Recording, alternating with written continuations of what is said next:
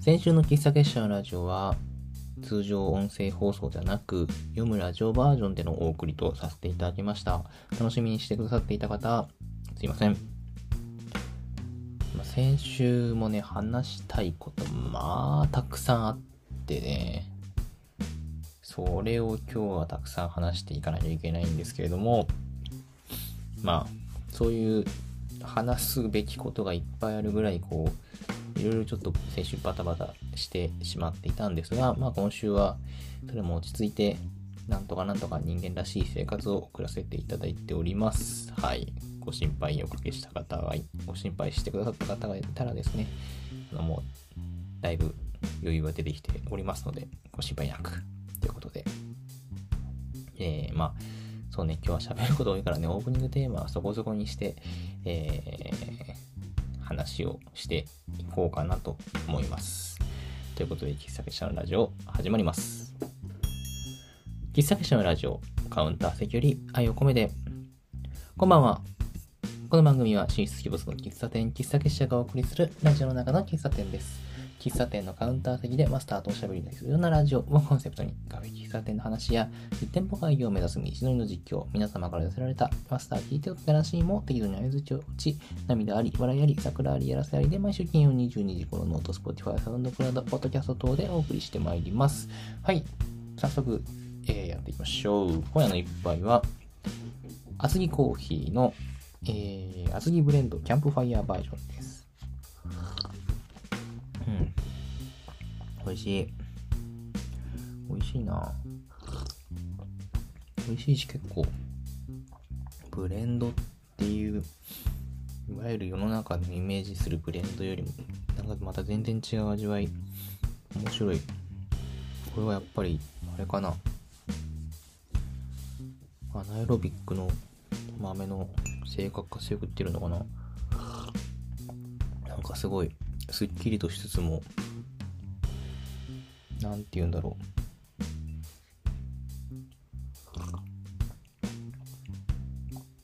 めちゃくちゃ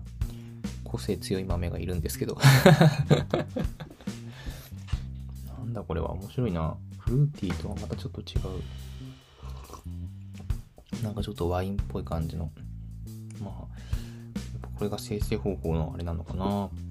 あの、今日いただいているコーヒーはですね、もういつだっかな？何ヶ月か前に8月ぐらいにあのー、私が参加しているコーヒー共和国というオンラインサロンでも非常にお世話になっております酒井さんという方がいらっしゃるんですけど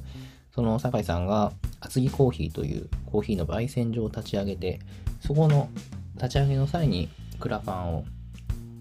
されていたのでその時にあの支援させてもらったんですよね。それのリターンがこの前届いて今いただいているというところでございまして、高井さんは今はあのキャンプファイヤーの会社の、あの、なんていうの？キャンプファイヤーの社員さんなんですよ。なんですけど、その前は、あの、こう、とある飲料メーカーで、コーヒーの焙煎をもう工場でやってた人で、そういうバックグラウンドも含めてのブレンドっていうことらしいんですけど、面白い。美味しいな。厚木コーヒー。個人向けに販売はあんまりまだそういう予定はなさそうないらしいんですけど、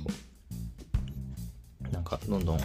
厚木の地を盛り上げようということらしくて、厚木といえばね、私的な、私の文脈で言うと、こう、生き物係の地元なわけですよ。厚木。海老名、厚木。あの辺りはですね、一回行きましたね。生き物のライブで。これが厚木かと思いながら。僕がいたのは厚木だよな。あれ、海老名だっけ？あれ。海老名はね、あの、サービスエリアでメロンパンが有名でね、美味しいメロンパンが売ってるっていうのがあって、昔その生き物係のラジオを聴いていた時に、あのー、生き物係のメンバーが電話を、リスナーに電話をかけてクイズを出して、クイズに正解するとサイン入り T シャツをもらえるっていう企画があって、私ね、なんでかわかんないけど、その、あれなんですよね、選ばれちゃって、の生き物係の、もうその時は3人だからさ、よっちゃんと、こっちと、きょえちゃんの3人がこう電話かけてくれて、で、クイズを出してくれて、その時のクイズの問題が、その、海老名サービスエリアの名物は何でしょうっていう問題で、これは生き物分かりファンにしたら イージーですねっていう感じの問題なんだけど で私もちゃんと正解をして、今実家に家宝としてありますよ。生き物係のサイン入り T シャツ。F 横 T シャツ、FM 横浜の番組だったから、F 横の T シャツにその3人のサインが入ってるっていうね、懐かしいね。はい。何の話でしたっけ？えっと、そうそう、厚木、厚木コーヒーさんの厚木ブレンドキャンプファイヤーバージョン。美味しい。ですね。うんこうやって周りの人がどんどんどんどんいろんな活躍をされているのを見ると刺激になりますね。はいえー、それでは今週の喫茶結社のコーナーに入りましょう。あれだな、1週間空くとちょっとこう勝手がわかんないな。うまく今日進行がうまくいかないんですけど、えっと、このコーナーは今週1週間を振り返って、喫茶結社の活動がどんな感じだったのかを振り返るコーナーです。今週はね、まあ1週お休みしちゃったんで2週間分ということなんですけど、まああの、9月最終営業を終え、10月営業、10月の最初の営業が今週の日曜、月曜でしたね。で、まあ、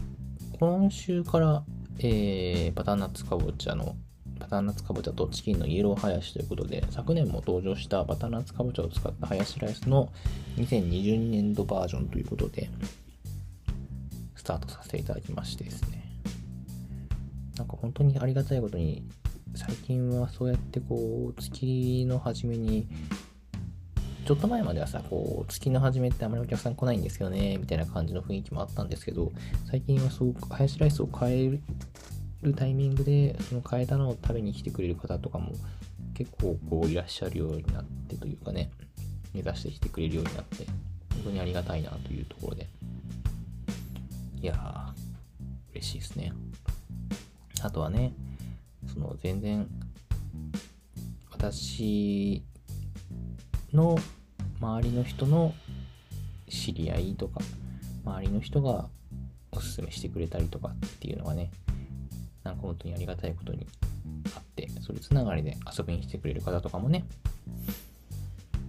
いるんですよね。本当になんかそういうつながりが横にできるのはありがたいですよね。そういう意味では私もちゃんとこう自分がいいなと思ったお店はいろんな人におすすめしていきたいですよね。なんかこういう話、こういう考え方は非常にオタク的だなと思うんだけど、推しは押せるときに押せみたいな。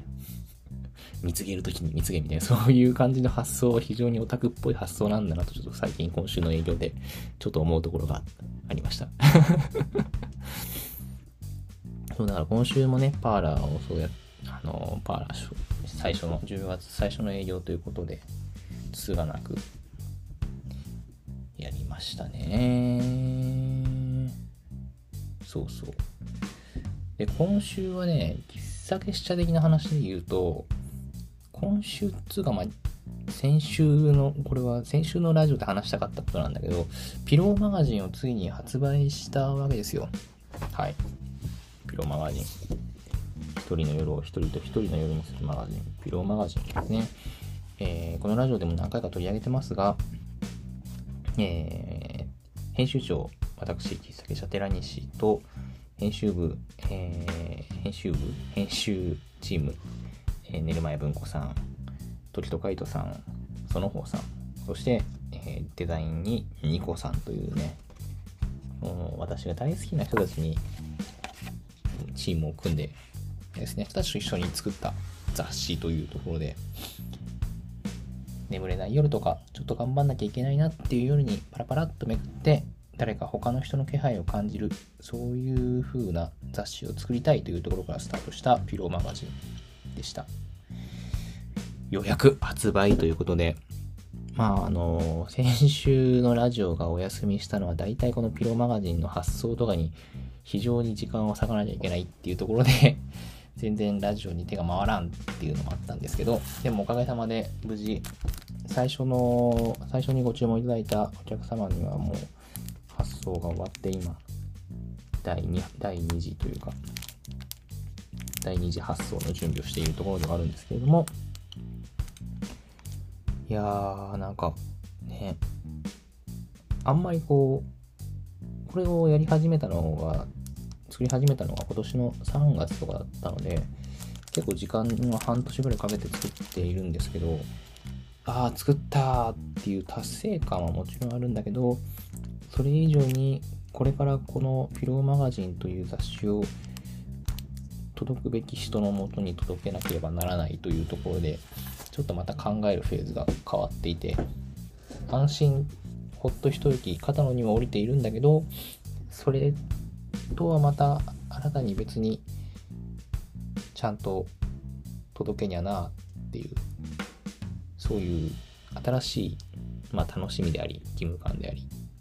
課題でありミッションでありそういうものがまた増えたのがあこういう気持ちになるんだっていうのがちょっとこう自分の中では発見でしたね。ピローマガジン。これはあのー、まあ編集部その編集チームがみんなでおのおの自分のページ持って絵を描いたり詩を書いたり文文章を書いたりっていうページももちろんあるんだけどそれ以上にその編集チーム以外のいろんなその人たちに 寄稿してもらって雑誌を一つ作ったっていうところが非常にうんなんというか規模感があるのが面白いなと思って、まあ、雑誌って本来そういうものなのかもしれないんですけどなかなかねそう自分でじゃあ雑誌作りたいよねっていう時にそこまではできなくて美容マガジンさダメだ全部梱包しちゃってるわ。えっと美容マガジン。そうそうそうそういうなかなかこう一人で完結するところにもちょっと遠いところまで手を伸ばしたんじゃないのかななんて思っちゃいるんですけれども。結構ね、我ながらというか、もう本当に最高のメンバーが作ってくれたので、当たり前なんですけど、結構いいものができたと思っております。いやー、いろんな人に読んでほしいですね。うん。これは、あの、今、ネットでピロマガジンのウェブサイトでも販売しているし、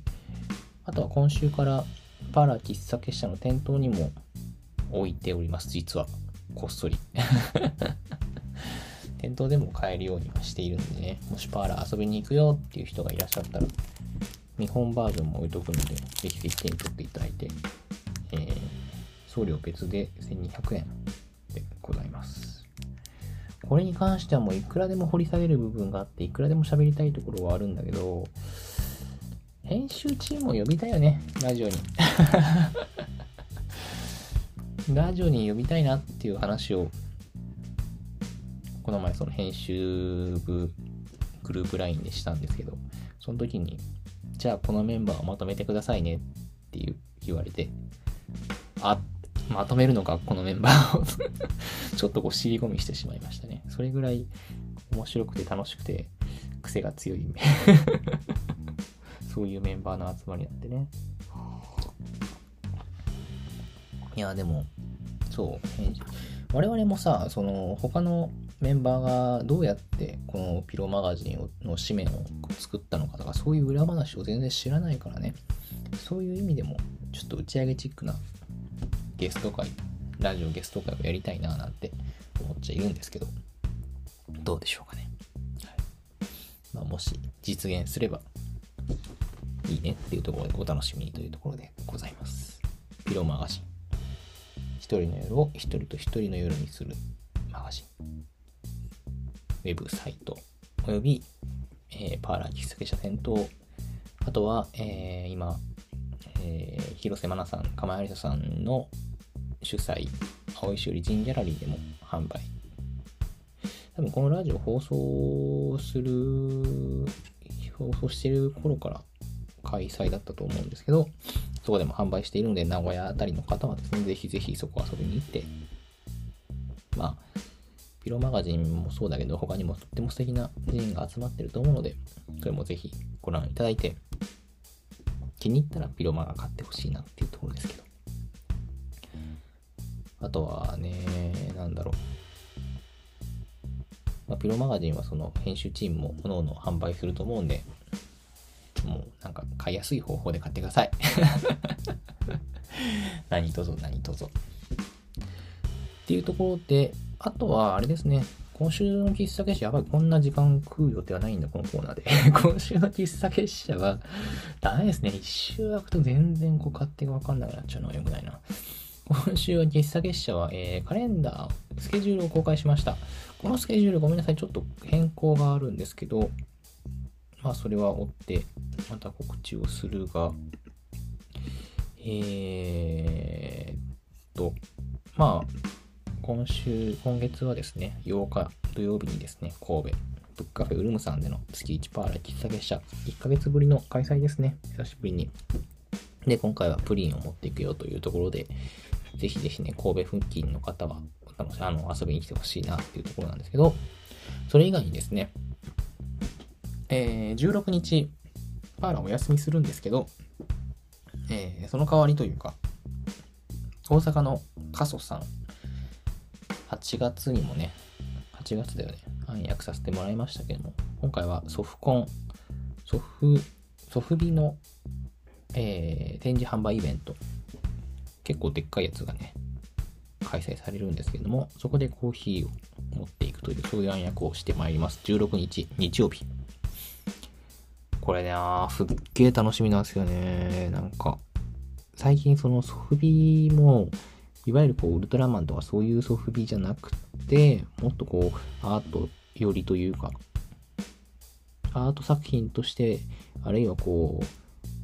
ソフビ、作品として、なんかその、ものとしてすごくこう、ハイクオリティ、アート性があるもの、そういうものがどんどん、なんか、注目されているらしくてですね。今回のそのソフコンではそういうクリエイターが作り出すいわゆる版権ものではないソフビ。そういうものが集結するらしいんですよね。でめちゃくちゃ見たいんですけど私はこれを当日お店を離れることができるんだろうかって。できない気がすると思って。ちょっとあれなんですけど。ちなみにこの日はですね、えー、まあ、フードブースと他の販売ブースでいろいろ分かれているんですけど、フードブースの、えー、選曲を喫茶結社任せていただきましてですね、えー、DJ 喫茶結社という感じで、えー、BGM を流していく感じなんですけども、何流しましょうかね。いつもお店ではカセットテープを流して、カセットテープ、あれ意外とね、あれなんですよ。ちゃんとその時のお店の雰囲気とかお客さんの雰囲気とか見ながら曲変えてますからね。実は。あとは、このお客さんとはめっちゃ喋りたいなって時はすごい長い、あんまりこうカセット裏返す必要がないやつをこうかけたりとかもしてるんですけど、まあそう、ソフコンでは多分ラジカセじゃないとは思うんですけど、でもそういうカセットテープでも出してるようなミュージシャンのトラックメーカーの曲を流せたらいいなと思いつつ、まあ、ちょっと考え中でございます。はい。そして、えー、と、ごめんなさい。30日はですね、当初は、あの、スケジュールでは出店する予定になっていたんですが、えー、実家で法事があるのをすっかり忘れておりまして、えこの日はお休みさせていただきます。これはちょっとまた後々、えー、正式な告知もするんですけど、そしてそれに加えてですね、22、23、ハテナマークつけてますね。これは、このラジオ放送するときには解禁になってるのかな？わかんないんですけど、もうそろそろ情報解禁になるんですけど、まあこの2日間は、えー、ちょっとしたコラボ暗躍があるということで、まあ実際に私がどっかへ出向くっていうわけではないんですが、まあ、お楽しみに。内緒です。はい。っ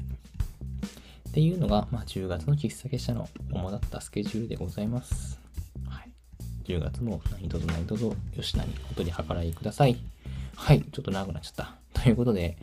今夜のメインのトークテーマの方行ってまいりましょう。そう、先々週な、先々週の話になっちゃうんですけど、先々週だよね。久しぶりにライブに行ってきたんですよ。ライブ。あべのキューズモールキューズモールの中にあるアベノロックタウンっていうところのライブハウスに行ってきたんですけど、今回はシャルマンココ、略してシャルココのワンマンライブ、マイペースペース行ってきました。まあ、このお二人のワンマンはなるべく行くようにはしているんですけれど、私がずっと好きなミュージシャンでして、まあ、女性ボーカルと男性ギターの2人組なんですけど、今回は、たまに、なんかたまにその、バンド編成の時もあるんですけど、今回は、あの、アコギ、ボーカルの2人編成で、最初から最後まで、やられていて、もともと、シャルココは、私が学生、大学生の時かな？に初めて、とあるライブハウスのイベントでお見かけして、そこからこう、うわこの人たちめっちゃすげえって思ってこう追いかけ続けているんですけど、多分結構長いよね。追いかけて。6、7年ぐらいになるのかな。なんかすごいいいんですよ。めちゃくちゃかっこよくて、すごくこう、鋭く心に刺さる歌も、温かく包み込んでくれる歌も歌うんだけど、MC はなんかもう、めちゃくちゃ関西弁だし、めっちゃ面白いし、みたいな すごいこう、ギャップがありつつ、あったかい人たちなんですよね。もうなんだか、いつでもこう、戻れる場所を作ってくれているような、まあそういうところにちょっと甘えて、こういう節目のライブにしか全然行ってないのは、ちょっとファンとしてはどうなんだろうとは思うんですけど。まあそんなシャルココのライブ、久しぶりに行ってまいりまして、まあやっぱりいいなぁと思いながら、不思議なんですけど、私は結構そういう、シャルココは特にそういうのが多いんですけど、音楽、ライブを聴いている時に、その曲を聴いて、なんかそこからこう、連想しちゃって、曲を聴いてライブを楽しんでいるんだけど、なんだかこう頭の中には全然違う自分の中の記憶が再生されてるみたいな。全然違うこと考えてるみたいな。それはライブに集中してないってことじゃなくって、このライブで演奏されている曲に何かこう自分の中の記憶が呼び起こされているみたいな。そういう不思議な感覚が結構シャルコクの場合はあって、それが時にちょっと自分にとって、なんだろう、自分と向き合わなきゃいけない記憶だったりもするんだけど、でもそういうのも含めて音楽と一緒に、なんだろう、消化されるというか、音楽のその曲が終わると、そこでこう綺麗に消化してくれるみたいな。割と、なんだろう、全然それはこう、マイナスとかそういうことじゃないなくて、音楽を聴きに行って、音楽を聴いて音楽を楽しんでいる、あるいはその舞台上のパフォーマンスを楽しんでいるんだけど、自分の頭の中、心の中、気持ちの中では、それだけじゃなくて、それ以上にいろんな瞬間、いろんな場面がこう頭の中を巡って、だからライブ終わった後に、ただ音楽を楽しんだっていうだけじゃない何かこう、つきものが落ちたような気持ちになるというか、はぁってしちゃう。なんかそれはもうシャルココは特に多いんだけど、シャルココ以外にもたくさんそういう場面ってあるよなって、ライブの力ってそういうところあるよなって、今回そのライブ行ってきて思ったので、今日のトークテーマは、今夜のトークテーマは、忘れられないステージというところで、今までいろんなライブに行ってきたけど、なんか本当にこのライブのこのステージ、この瞬間は、なんかただ曲がいいってだけじゃないいろいろ思っちゃうことあるなっていうようなある意味こう集中していないあるでも音楽によってこういろんな引き起こされる思いがあるよねっていうところで自分の記憶に残っているところを、えー、時間の限り紹介できる限り思い出していこうかなって思います。はいまずはね、2013年、だいぶ 昔のあれなんですけど、生き物係のこんにちは2013横浜アリーナ公演のね、この年はアリーナツアーだったんだっけ？横ありだったんですよね。すごく良かったんですよ、それが。横ありめ、横浜アリーナってめちゃくちゃキャパでかいんですよ。すっごい広くて。で、なんだろう、ステージがあって、ステージからその縦長に客席が伸びてるというかだからアリーナ席があってそれを囲むようにあの周りに座席があるんですけどそれは結構縦長に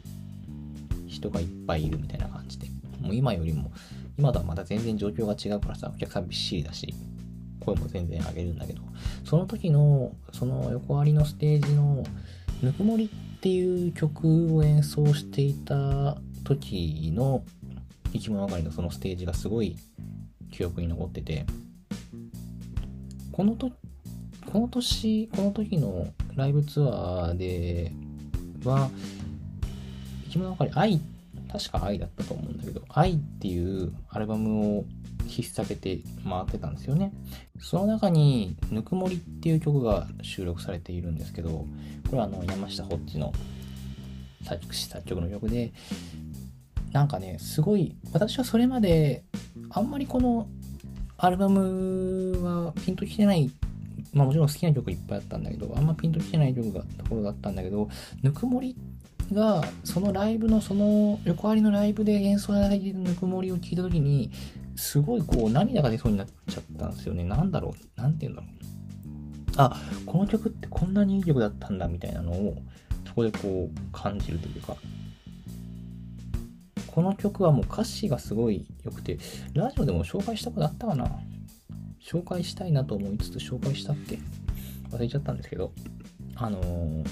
すごい歌詞が良くて、その、ただ CD で聴いてるこの当時は、この当時は CD だったんですけど、CD で聴いてる時には、そんなに、あんまりこう、わかんなかったんだけど、ライブで聞くとよりこう言葉がはっきりと伝わってくるから、その時の歌詞がすごい、ぐ、なんだろう、ぐわーっとこう入ってくるというか、結構この当時の多分ね、私の心模様的にも、2013年だから割とこう、いろいろこうしんどいことがいっぱいあった時期ではあったんだけど、それがなおのこと響いた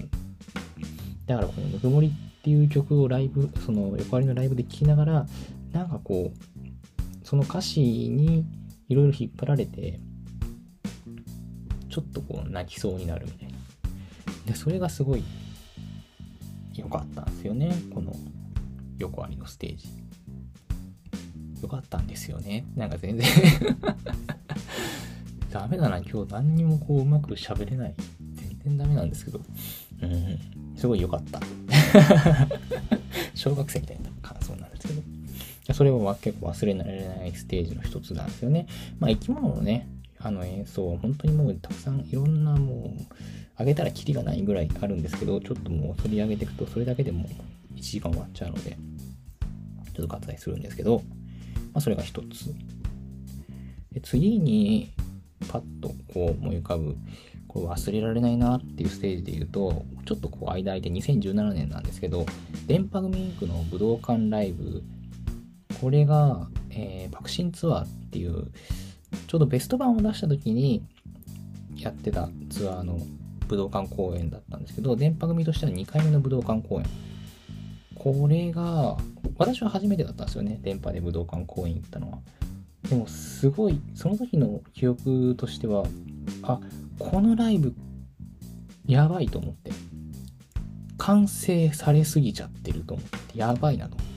これは怖いぞと。わかりますかね？あまりに完成度が高すぎて、これ以上いいかんじゃ、いかないじゃんみたいな。なんだろう。アイドルオタの差がとしてこう、完成されすぎてしまうものを見ると、え、この次次はないんではないかみたいな。解散しちゃったりとかするのかなみたいな。それぐらい、そういうちょっとこう、危機感を追われるぐらい、めちゃくちゃすごいパフォーマンスだったんですよ。で、で、実際、この当時の電波組インクは、結構みんなメンバーとか体調不良とかもあったりとかもして、うん、すごい忙しい時期だったっていうのもあるんですけど、ちょっとそういう不安な部分もあったんですよね。そもそもこの武道館でちゃんとみんな揃うのかどうかっていう、6人みんな揃うのかっていうね、そういう不安もあったりもして、で、もう結局最終的に揃ってやってくれたんですけど、その時の WWD ベストっていう曲を演奏していた、あその時のパフォーマンスのステージがすごく良くて、もう本当に、この曲、その WWD ベストっていうのは文字通りベスト版のアルバムの一番最後に入ってる曲で、それまでの電波組インクの集大成とも言える楽曲だったんですよ。もうそれこそお祭り騒ぎの。え、こんな最終回みたいな曲作っちゃったらもうやばいじゃんっていうぐらい、すごいいい。でも本当に最終回みたいな曲だったんですよね。もう集大成で。で、それを武道館というステージですげえ完成度でやっちゃったもんだから、うわ、怖と思って。これはもう完成されすぎてる。怖い。大丈夫かなみたいな。で、これは、その、ステージの記憶っていうか、その後の話なんですけど、実際、その WWD ベストっていうこの曲は、この武道館公演の1回きりしか演奏されなかったんですよ。演奏っていうか、その、やらなかったんですよ。なんでかっていうと、この直後に、この公演の終わった後に、メンバーの中の最上もががこう脱退しちゃったりして、WWD ベストっていうのはそれまでのこうメンバーの軌跡とかをすごくこう凝縮してる曲だから、もうその時のメンバー以外の人がやっちゃ、歌っちゃったら、もう違う曲になっちゃうんですよね。だからもう一人抜けてしまったからもう二度と演奏できない曲になってしまって。だからその武道館公演でしかやってないんですよね。確か。多分。いやそれがすごい。それを見れたっていうのもすごいファンとしてはなこの上ない光栄ではあるんだけど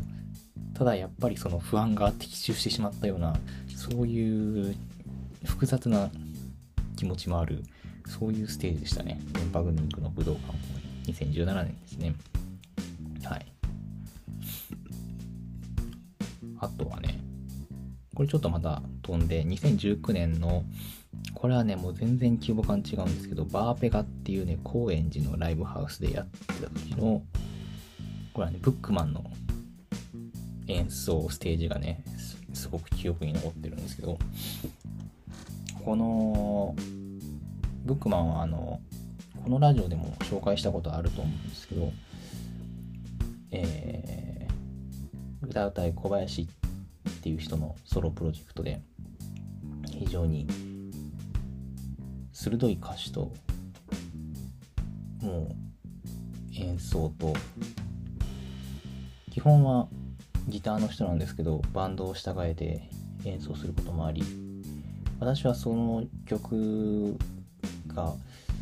すごくこう鋭い言葉で鋭い曲をかっこよく歌っているんだけどどこかこう自分の代わりに泣いてくれているようなそういう曲だなっていつも思っているんですけどそのブックマンのこれは企画の中のあれだったんですけど本当にこのバーベガっていうライブハウスがめちゃくちゃ狭いちっちゃい秘密基地みたいなところで、天井めっちゃ低いし、もうお客さん牛詰めだし、もうそんなね、狭いのよ。めっちゃ狭くて。ステージとかもうないの。一緒の、な、本当に、これあれじゃん、地下の物置じゃんっていうところに、こう、演者と観客がギュッてなって、そういうライブハウスなんですけど、そこで聴くブックマンの演奏がすごくブックマのライブ何回か行ってるんですけど、特に記憶に残ってるのはなぜかこのバーペガなんですよね。なんだろうな、なんでなんだろうわかんないけど、その秘密基地の中でこっそり聴くような感じがすごくこう合っていたのかなっていうのもあるんだけど、この時に演奏していたスカイウォーカーっていう曲が私はすごい好きなんですけど、この時私は確かにこの2019年が私がそのインドネシアから帰ってきて帰ってきて初めてブックマンのライブに行ったぐらいのタイミングだったと思うんですけど確か。だその時に聴いたスカイウォーカーを聴いてあ僕はこの曲が好きだったんだっていうのをなんか思い出させてくれたというかそれがすごく嬉しかったんですよね。だから記憶に残ってるっていうのもあるしうん。スカイウォーカーめちゃくちゃいい曲なんでぜひあの聴いてみてほしいんですけど。それがあのちょっとこの秘密の空間みたいなところで聴けたのもすごく良くてやっぱライブハウスで聴くライブっていう体験をするっていうのはやっぱりそういうところも込み込みで楽しいよなっていうのは常々思うんですけどもちろんその広い会場で頭振りながら聴くライブがすごい好きだけどそれだけじゃなくてこの狭いところでこうキュッとこうまとまりながら本当に演者も観客も差がないような感じのライブハウスで聴くアコギで弾いてくれていたスカイウォーカーがすごい響いたんですよねその時に。で多分ね結構そのインドネシアで働いていた時のいろんなこう大変な気持ちとかをこう思い出しちゃった部分もあるんですよねそれを聞きながら。うん。すごくこう響くものがあったんですよね。だからこれはあれだな。このうん忘れられないステージっていう話はその時の私の内面の心情にもかなり影響を受けている部分はある気がしますね。はい。ちょっとまたちょっと戻って2017年。これはね、渋谷 WWWX カラスは真っ白のカラスは真っ白っていうバンドの、えー、解散公演解散公演っていうか本当の最後終公演はカラスは真っ白は札幌で確かやってるんですけど東京でやる最後のライブこれがねすごくいいライブだったんですよ。カラスの真カラスは真っ白のメンバー以外に、えー、トランペットとあともう一人なんかそのサポートであキーボか。サポートで入れてて。でももうよく入ってるサポートの人たちみたいな感じで何がこう記憶に、あ、この時にやっていた、だんだんダンスっていう曲がもうすごく私はもう脳裏に焼き付いて離れないんですけど、なんでこう、それを、そのステージを見てどう、何を思ったかっていうと、すごく楽しそうなんですよ。もう最後の公演なんですけどね。もう、それまでも何回かカラスの真っカラスは真っ白のライブに行ってるんだけど、あ、こんな楽しそうなの今、これがすごい初めてかもしれないみたいな。これ、今までで見た辛さ真っ白のライブの中で一番演者が楽しそうに見えた。それが何だろう。嬉しかったんだけど、寂しくもあって、やっぱりファンとしては、もう解散なんだっていうところで、その解散最後のライブ、なんだろう、心のどっかで、ちょっとこう、解散を惜しんでほしい気持ちも、まあこれはファンの勝手な心理だけど、ちょっとこの解散を惜しんでほしいなぐらいの気持ちもあるんだけど、そういうのをもう全部抜きにして、もう全力で演奏を楽しんでいて、ステージを楽しんでいるのが、ああ、もうこの人たちは、ここまで腹を決めてやっているんだなっていうのがすごい伝わってくるようなライブで、それだけに寂しくもあり、めちゃくちゃいい、えー、あのステージだったんですけど、超かっこいいんですよ。辛さ真っ白はこう、ジャズっぽさもあるけど、やっぱりあジャズファンクっぽさもある。でもやっぱロックバンドな感じがあって、かっこよかったんですよね。この最終公演。うん。これは忘れられないでしょうね。まだ時間いけるかな？いけるね。あとはね、あれですね、2017年同じ年ですね、えー、ゼップダイバーシティでやっていた大森聖子のこれはキ違いやってアルバムを出した時のツアーだったのかな？ゼップツアーだったのかな？これはね、最高だったな。大森聖子のライブは最近全然行ってないんですけど、この時は、このぐらいの時にはいろいろ行ってたんですけど、この時のライブはすごい良くて、大森聖子のライブって、ゼップダイバーシティって多分キャパ2000人ぐらいいるんですよね。2000人ぐらいいるはずなのに、2000は言い過ぎか？でも2000人ぐらい入るよな、多分な。なのに、まるでこう、そのライブに来ている観客一人一人にあに語りかけてくるというか、一人一人に会いに来てる。そういうのが伝わってくるんですよね。よくこう、アイドルとかのライブに行って、私と目が合ったとか、そういうのって、なんか気のせいだよみたいなのとかって、よく私も言っちゃうし、言われがちだけど、そうじゃなくて、本当にこの人は、あ、マジでこっちと対話しに来てるっていうのが、すごい伝わるライブをいつもするんですよ。大森聖子は。それが、どのライブ行ってもその感じがすごいいいいいし、最高なんですけど、特にこの時のステージ、アナログシンコーペーションって私が大森聖子の曲の中で一番好きな曲があるんですけど、その曲がもうすごい、その曲をやってる舞台が、ステージが最高にかっこよくって、もう曲で、その曲の内容も、やっぱりこう一人一人に向けている曲で、曲っていうのもあるんだけど、やっぱりその演奏中も、その、ゼップに来ている観客一人一人に向いている、そういうパフォーマンスだったのがすごくこう記憶に残っていて、ああ、もう本当にこの人はすごい人なんだなっていうのが、うん、うん、多分忘れられないだろうなっていう、そういうステージでしたね。だからこの大森聖子は、なんかそのシャルココと通じるものがあるんだけど、曲を聴いているはずなのに何かこう自分の内面をどんどんどんどん揺さぶられて、なんかこういろんなことをこう考えるんだけど、曲が終わるとその何を考えていたかがスッてこう忘れてしまうみたいな、そういう、なんていうの？浄化？そういう作用ありますよね。大森聖子のライブはね。はい。あと、最後に。これやっぱね、これは外せないということで、まあ、シャルマンココ、シャルココのね、2016年の、えー、横浜ベイジャングルっていうライブハウスのライブがすごい、これはね、忘れられないですね。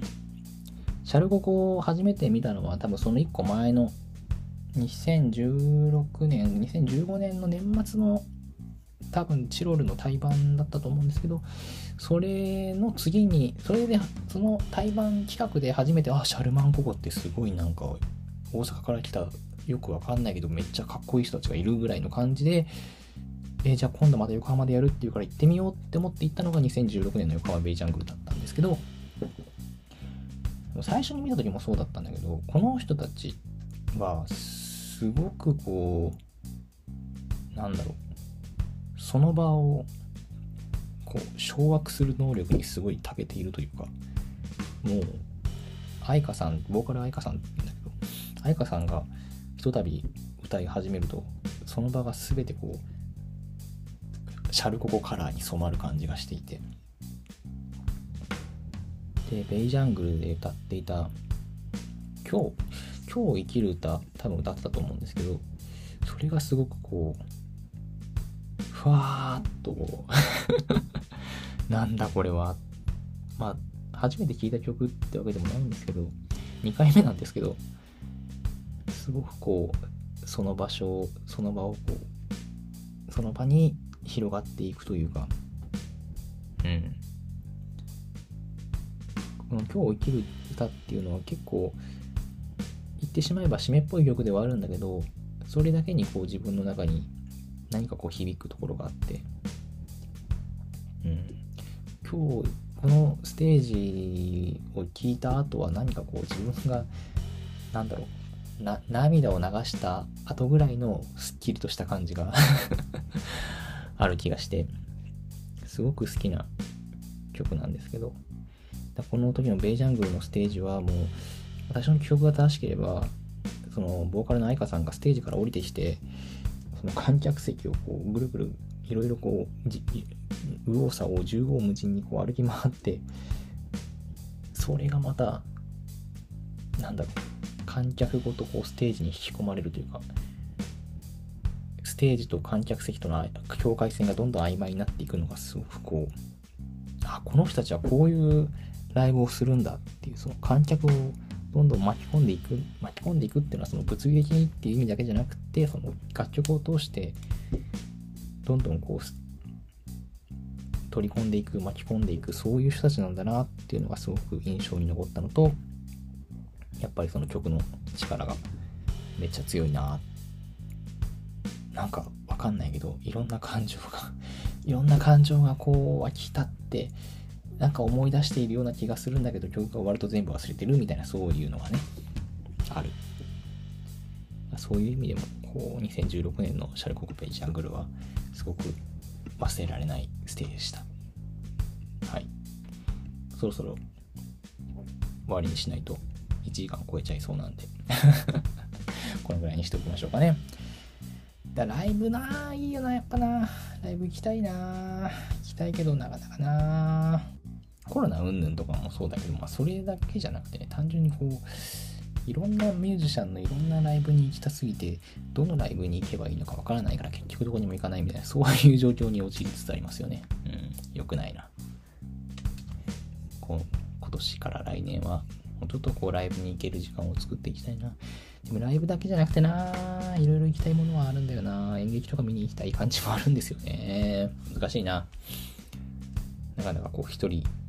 自分がもうあと5人ぐらいは欲しいところですね。はい。ということで、今夜のトークテーマは忘れられないステージの話でした。喫茶結社のラジオではお便りを募集しております。お悩み、質問、最近ハマっていること、マスター聞いてよって話なら何でも OK です。メッセージが採用された方には、喫茶結社のラジオオリジナルステッカーを差し上げます。ラジオのキャプションのリンクからぜひぜひお送りくださいませ。また、ラジオの収録後記や写真など、ノートの喫茶結社のラジオのマガジンに掲載しております。ノートで喫茶結社と検索していただきますと出てくると思いますので、こちらもどうぞ合わせてお楽しみください。はい。ということで、今夜は別れの一曲のコーナーです。この番組では毎週お別れの一曲をご紹介しております。ネットラジオなので放送することはできないので、勝手に検索して聞いてくださいね。ノートのラジオのページにはリンクを貼っておきますので、ああとあれですね、えー、ノートの、じゃあ、Spotify のリン、えー、キャプションにはリンクを貼っておきますので、そちらからもどうぞお楽しみください。ということで、まあ、今日はいろんな音楽の話をしたんですけど、まあ、シャルココの話から入ったので、今日はシャルココの曲を紹介しようかな。前回シャルココの曲、前回っていうか以前にね、幸せ者って曲を紹介したんですけど、今日はね、今日生きる歌を紹介しようかなとも思ったんだけど、それはなんかさっきちょっと話しちゃったんで、シャルココの曲の中でも特に好きな曲の一つ、そして今回のマイペースペースのワンマンライブの中でもやってくれた曲を一曲持ってこようかと思います。日陰ぼっこっていう曲なんですけど、この曲はもう2013年の発表自体はに、あ、多分演奏し始めてるのは2013年よりもっと前のような気もするんだけど、結構シャロコの曲の中でも昔からある曲で、だこの曲をライブでやってくれるんだっていうのは、うん、嬉しいなっていうところなんですけど、なんか、うん、私はこの曲、うん、すごくこう聴いてて、軽やかな気持ちになるというか、なんかこう、沈んだ気持ちとまではいかないけど、ちょっとじめっとした気持ちの時にこの曲を聴くとすごくこう軽やかな、カラッとした気持ちになれるような気もして、ちょっとこう体をふわっと軽くしてくれるような、そういう気もしているんだけど、それでいて、なんかこうタイトルが日陰ぼっこっていうのが私は好きで、日向ぼっこだったら多分そういう気持ちにはならないだろうなこれが日陰でよかったっていうような。なんて言うんでしょうね。そういうのってありません？あんまりこう明るすぎる光は今ちょっとしんどいのよみたいな。日陰ぐらいの感じがちょうどいいんですよねっていうようなそういう気持ちってありませんかね？私は結構そういうのがだから結構この曲はシャルココの曲の中でもよく聴いている曲の一つかなというところで。これが今回生で聴けたのはすごく嬉しかったな。うん。多分ね今後もきっと末永くお世話になる楽曲なんじゃないかなと私は思ってます。さてさてそろそろお別れのお時間にしてまいりましょう。なかなか寒くなってきてまいりましたので、本当にね、もう本当にいよいよ秋もそうだけど、冬の気配が感じられますね。風邪ひかないようにご自愛ください。それでは今夜のお別れの一曲は、シャルマンココで日陰ぼっこ。皆様これも素敵な夜をお過ごしください。またね。